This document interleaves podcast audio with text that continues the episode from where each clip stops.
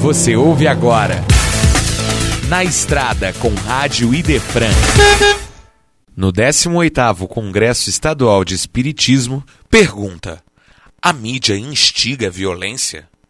Rossandro Klinge responde: Eu lembro que uma vez eu estava num programa de TV e uma pessoa veio criticar, como é que você está num programa desses? Assim, se eu for para a cultura, você me assiste? Ah, Quem dá audiência? Né? Porque a gente, se a gente for para um jogo de culpados, a gente não trabalha o aprimoramento, tanto da audiência, que tem que amadurecer, para buscar conteúdos melhores. YouTube, YouTube tem tudo de bom e tudo de ruim. Tá lá, você vai clicar e você vai acessar. Se eu quiser buscar coisas ruins, vão ter. né? Se eu quiser, então eu preciso educar a audiência, que a gente chamaria de educação midiática, e tem que começar na infância. Como educar as pessoas a ter senso crítico, saber o que é fato e opinião. Vocês, como jornalistas, sabem disso, eu sou filho de jornalista, tá? Então, Ah, é? é, trabalhei em jornal, então.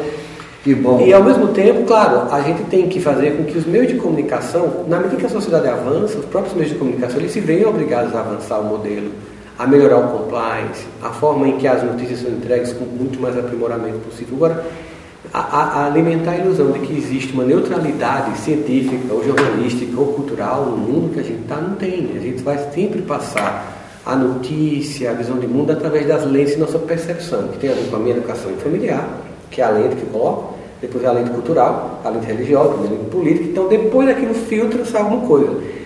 O telespectador do outro lado, se ele não tiver a capacidade de filtrar também, ele absorve aquilo como verdade. Então, quando acontece um acidente, você já percebeu quantos carros param para ver? Pois é. E provocam outros acidentes?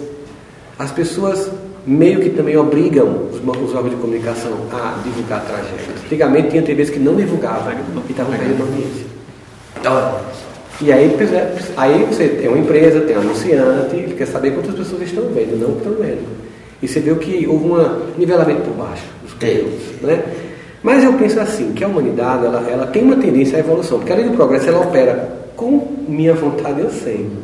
Por exemplo, a gente usou a, a energia nuclear no primeiro momento para matar 300 mil pessoas em Hiroshima e Nagasaki. foi.